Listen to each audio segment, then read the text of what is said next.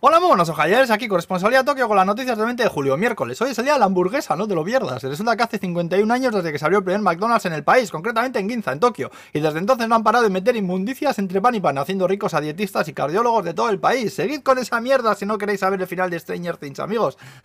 También hace 21 años desde que salió el viaje de Chihiro, que hay que santiguarse, ¿eh? Para hablar de semejante obra de arte. Y 9 desde la del viento se levanta, también de Ghibli. También es el día de las camisetas, del billar, del vino, de los vegetales germinados y del guiso de arroz. Joder, cuántas cosas celebramos hoy. Y yo sin duchar todavía. Tócate los huevos.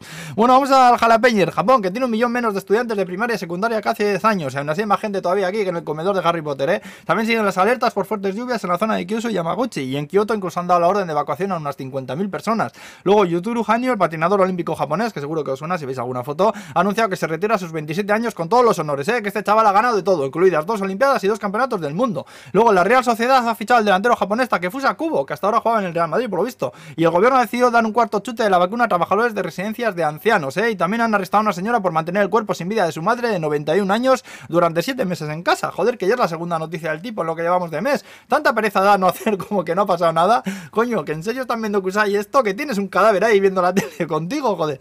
Bueno, y hablando de piezas, han arrestado un tarón Kioto por tirar al río un montón de botellas de plástico de litro, y medio, pero llenas de pilas. El artista dice que usa un teléfono móvil que va a pilas de estas pequeñas, ¿eh? que gasta muchísimas, que no sabía cómo tirarlas, así que ahora las iba metiendo en botellas y al río, pero que unas 20 botellas han sacado. Dicen que a 100 pilas por botella, la madre que le parió. Luego el Fuji Rock Festival, que se celebrará del 29 al 31 de julio, que lo van a transmitir por YouTube, por si os interesa, ¿eh? Y para acabar, hablaros también de la campaña que ha empezado Gerard West, la Renfe de aquí, pero que básicamente consiste en que compras un billete de tren por 5.000 yenes, del que sabes que saldrás desde Osaka, pero no a dónde vas a ir hasta que tiras un dado que decidirá tu destino. El precio del billete es al menos la mitad de lo que valdría si pudieses elegir cualquiera de los destinos, ¿eh? pero si tienes suerte te podrás ahorrar hasta 24.000 yenes si te toca Hakata, por ejemplo. También vale para familias porque si compras tickets juntos hasta 6 personas se garantiza que el mismo destino que salga del dado será el mismo destino para todos. ¿eh? Yo he visto fotos y cualquiera de los destinos molan bastante, así que si estuviese soltero con 10 años menos así, probablemente hay que me lanzaba a conocer los japones, que no salgo de Tokio, copón. Y bueno, ya estaría, que vaya bien el jueves, mozas y mozos míos. Agur, pues.